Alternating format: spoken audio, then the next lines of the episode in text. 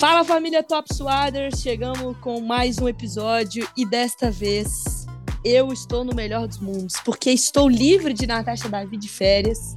Muito bom ter um tempinho de férias dessa mulher. Então estou aqui abandonada. E a dona Giovanna Del Carlo também me abandonou, mas é por um problema de tosse. Então tudo bem, não posso criticá-la, é um motivo de saúde. Mas estou sozinha no podcast de hoje. Na verdade, sozinha não, né? Coitada das minhas convidadas. Mas estou sem as duas poias que normalmente estão na minha cola.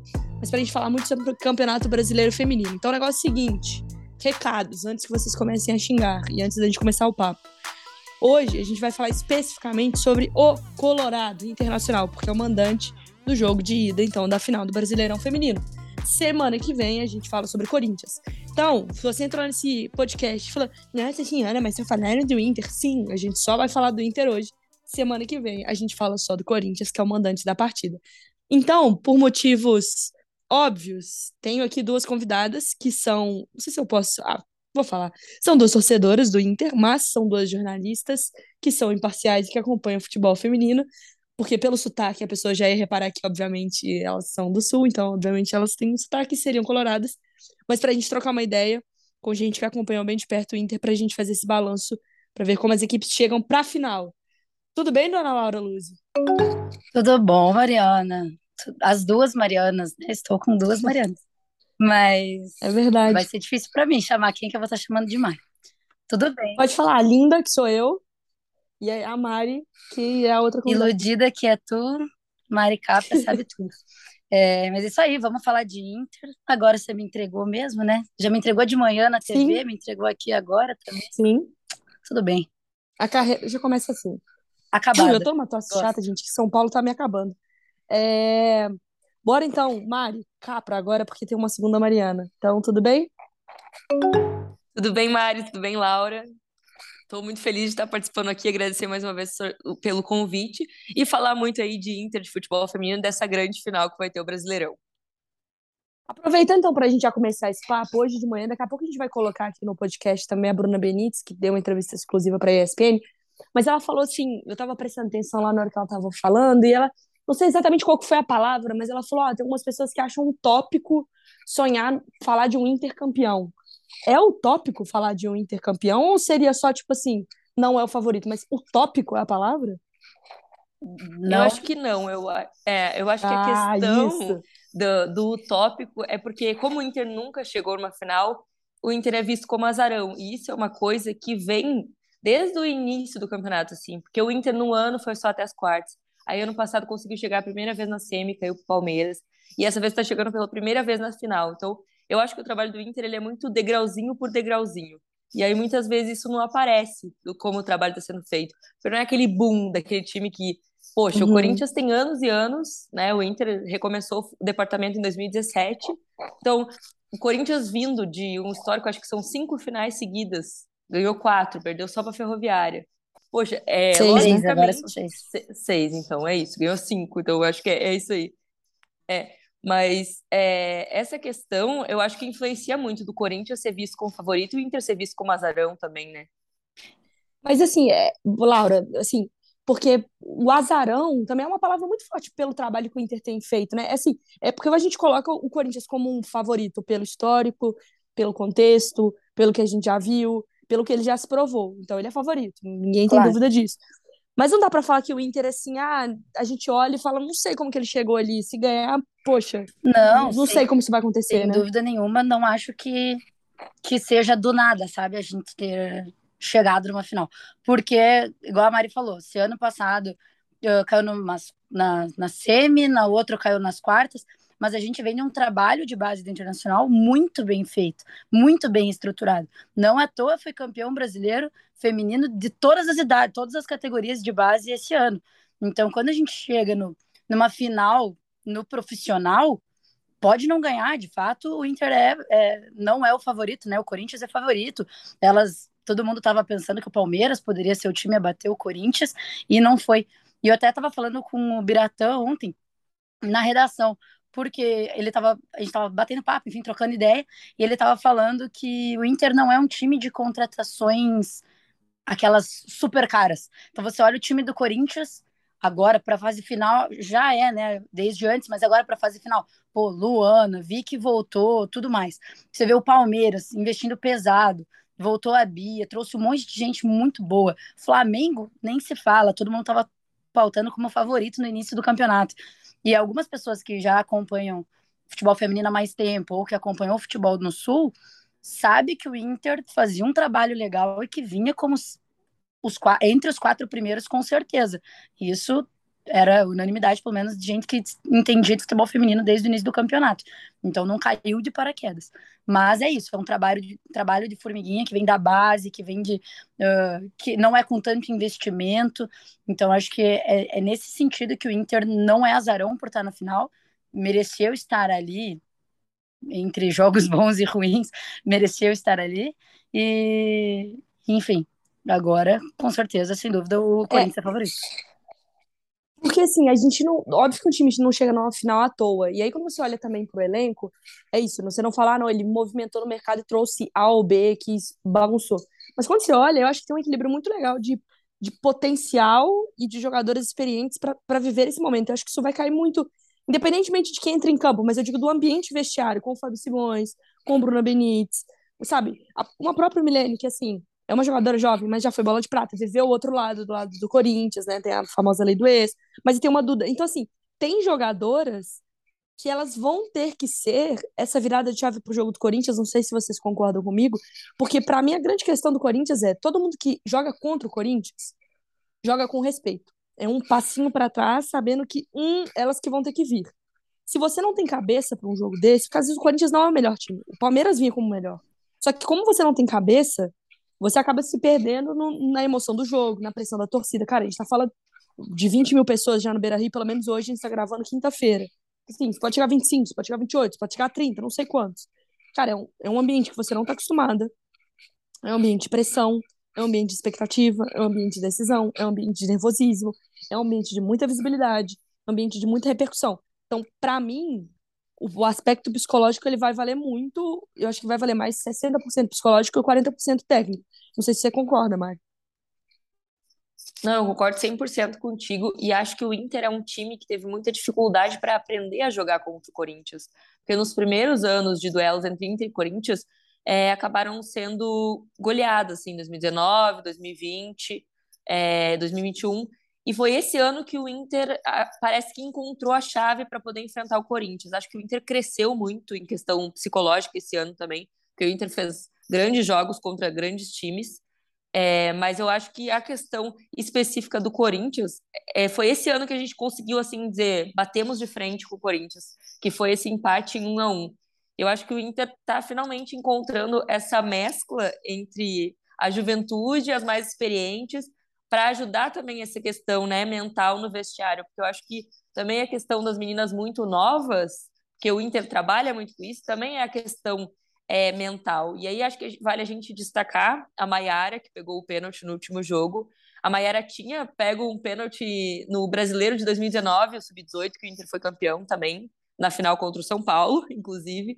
É, mas eu acho que depois a Mai, quando ela subiu para o profissional, ela passou por um período de instabilidade, assim, para se encontrar, para colocar a cabeça. E esse ano dá para ver uma evolução gigantesca dela, assim.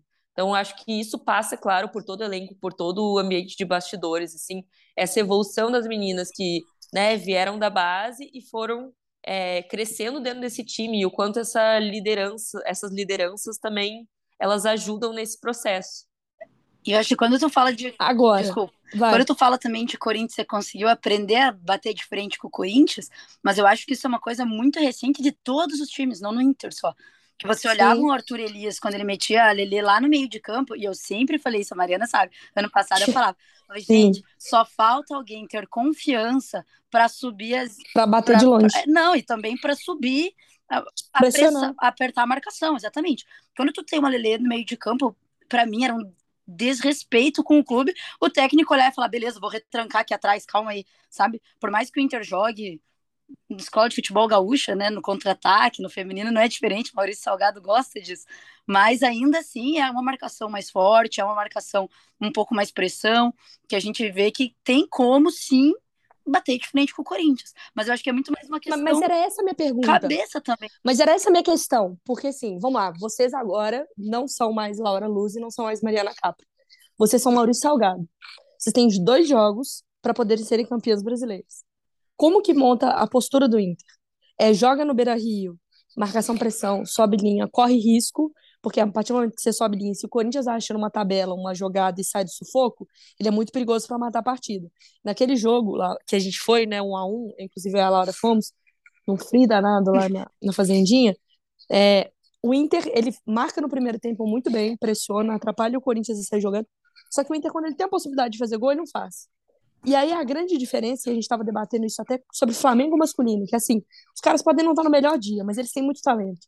Então, você pode marcar, tentar, etc. Se você não empurrar a bola pro gol, na primeira bola que eles tiverem chance, eles vão fazer. E podem ganhar de 1x0, 2x0, 3x0 e você jogou melhor.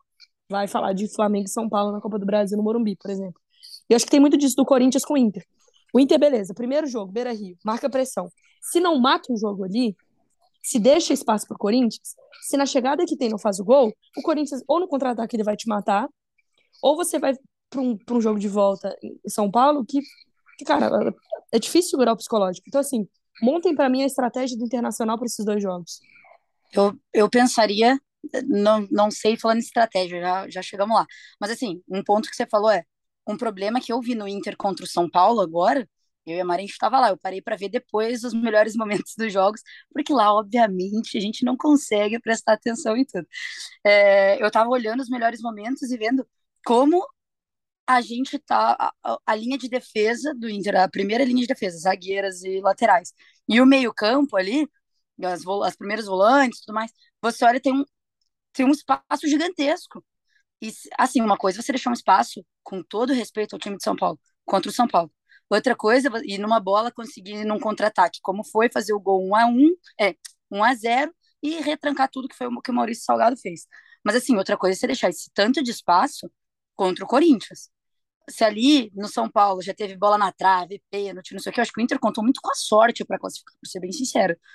Mas quando você pensa num Corinthians, você vai deixar aquele espaço, cara, Gabi Zanotti vai chutar de longe, Gabi Portilho vai entrar pela, pela ponta. Não adianta. É o Corinthians, a Adriana vai chutar. Não tem como. Então, assim, não tem como marcar como marcou contra o São Paulo. O que o Maurício Salgado vai fazer, aí realmente é problema dele. Mas ele vai ter que dar um jeito de colocar essas duas linhas conversando entre elas na questão da defesa. E olha que o Inter é um time muito sólido defensivamente. Ao longo do campeonato foi isso. A dupla de zaga é muito boa, as laterais são muito boas. Então, assim, Uh, eu, no primeiro jogo no Beira Rio, claro, marcar, eu não subiria a pressão que eu digo de subir loucamente, deixando um monte de espaço atrás. Mas de alguma forma, o ataque já começar uh, dificultando o meio de campo do Corinthians, porque é muito forte. Tem que começar dificultando. E aí, claro, não vai subir tudo, não vai. Uh, mas a Lelê também não vai estar no meio de campo, sabe? Esse tipo de coisa que não pode acontecer. Então você pressiona ali, uhum. mas não uma loucura lá para frente. E aí, claro, dependendo do resultado, você vai para o segundo jogo com um ônibus atrás, você está 1 a 0 no Beira Rio, estaciona um ônibus na frente do gol do, do Inter na Neoquímica Arena e pronto. E, é e reza para dar certo. Mas é isso, assim, o Corinthians, ao meu ver, é mais time pensando numa final, na grandiosidade do Corinthians, tudo, mas acho que tem como bater de frente, se organizar essa questão defensiva, que para mim é primordial, foi um dos erros mais claros, assim, no jogo contra o São Paulo. Vai, Mari. Não, uma coisa até que eu falei com a Laura no último jogo é que, para mim, a final a, do jogo de volta ter mudado para São Paulo foi perfeito pro estilo de jogo e pro time que o Inter tem. Eu vejo o Inter é, podendo é, construir um resultado muito melhor, começando esse jogo, a ida em casa, com essas 20 mil pessoas que a gente tem, com check-in hoje, com banda, com torcida, é, num campo que elas já conhecem, e aí eu acho que o Maurício deve sim jogar com as meninas é, fazendo pressão é, e não só no contra-ataque, assim, impondo o jogo dele, aproveitando que a gente está em casa, que tem todo esse cenário favorável. E acho que esse é o momento do Inter buscar um resultado, 1 a 0 2 a 0 2 a 1 que seja, mas buscar uma vantagem para daí sim, quando ele for na Neoquímica, que eu acho que assim, tem a questão da Neoquímica de ser um estágio grande, tem a questão da torcida do Corinthians já ser muito fiel ao futebol feminino, tem todo um cenário de pressão. Não só a pressão que já tem por ser uma, uma grande final, mas a pressão externa que vai ter. Então, eu acredito que lá seja mais para tu jogar no reativo, para tu aproveitar o contra-ataque. Claro, tudo vai depender do resultado do primeiro jogo, né? Se o Inter conseguir realmente é, sair na frente ou de repente, né, algum tipo de vantagem. Acredito que o empate também faria o Inter ter que ser propositivo, ter que impor seu jogo no jogo de volta, mas acredito que esse cenário seja um cenário positivo para o Inter e para o estilo de jogo que o Inter tem. Então, tentar esse primeiro jogo, garantir o resultado, né, se posicionar, se impor, para no segundo jogo, com essa pressão maior, conseguir né, ter, o, ter aquele controle de jogo, aproveitar o contra-ataque, se defender mais, porque daí eu acho que é, a chance do Inter se, torna, se tornaria muito mais clara com esse cenário de conseguir essa vantagem em casa e aí no segundo jogo realmente é jogar com as condições que foram construídas no primeiro. Agora uma pergunta que é meio subjetiva, porque claro que tudo vai depender de como o jogo vai se apresentar. Mas assim, para o Inter sair campeão, quem que precisa estar tá bem no jogo? Sei que todo mundo, tá? Mas eu digo assim, o jogo vai ter que passar muito por quem para o Inter ser campeão? Dudu Sampaio nas construções de jogadas. E isso é claro quando a gente vê os números dela ao longo da temporada. Líder em assistência, o que fez de gol, e, e claro, a, a nossa zaga ali é, não pode falhar, é o ponto principal, eu acho. E a Bruna e a Sorriso fazem normalmente um trabalho muito bom. Mas eu acho que para sair campeão tem que fazer gol, né? Não só não tomar. Então a Duda na construção de jogada é o principal. E foi onde o São Paulo uh, não diria matou a, a, parte criativa do Inter, mas conseguiu sim dar uma amenizada bem grande na parte criativa, que foi marcando muito bem a Duda. Juliana também, mas a Duda, principalmente. Tá com ela, Mari? Concordo com essas três e eu citaria exatamente a Juliana, porque eu acho que a Juliana, além da Duda, também dá um ritmo muito bom ali para o meio de campo do Inter. Acho que ela e a Duda vão ser peças fundamentais justamente para essa construção das jogadas, porque o Corinthians é um time que vem muito para cima. Então acho que vai passar muito nesse nosso meio de campo e vejo elas duas como peças fundamentais assim, para que a gente consiga, né, barrar o time do Corinthians já no meio de campo. E aí, claro, mais atrás, Bruna Benítez Sorriso, que acho que, né, sempre vão ser citados, são peças fundamentais do Inter, não é de hoje, o campeonato inteiro, do ano passado, enfim mas acredito que essas quatro, sim, sejam as peças-chave. Talvez a gente poderia citar, de repente, a Fabi Simões, que faz também esse caminho é, de subir para ataque e voltar para a defesa, que ela consegue ajudar nessas duas frentes, e acho que ela pode ser importante também para essa questão de jogada de velocidade. Agora, eu vou colocar aqui, para quem está ouvindo aqui o Top Suado, a Bruna Benítez, ela, hoje a equipe da ESPN, hoje mais conhecida como quinta-feira, dia 15 de setembro, é isso, né? Nossa equipe estava lá com o Gustavo Berton, nosso repórter, e ela entrou ao vivo no, no Sport Center e a gente vai colocar um trecho da entrevista dela aí falando um pouco sobre essa decisão e a expectativa para a final. Bora ouvir a Bruna Benítez. Então sim, Mário, um beijo para você, um beijo a todos e daqui a pouco eu vou falar até da projeção de público do Internacional. A Mari, nossa apresentadora, já te passou um recado de cara, Bruna. Diz que a Laura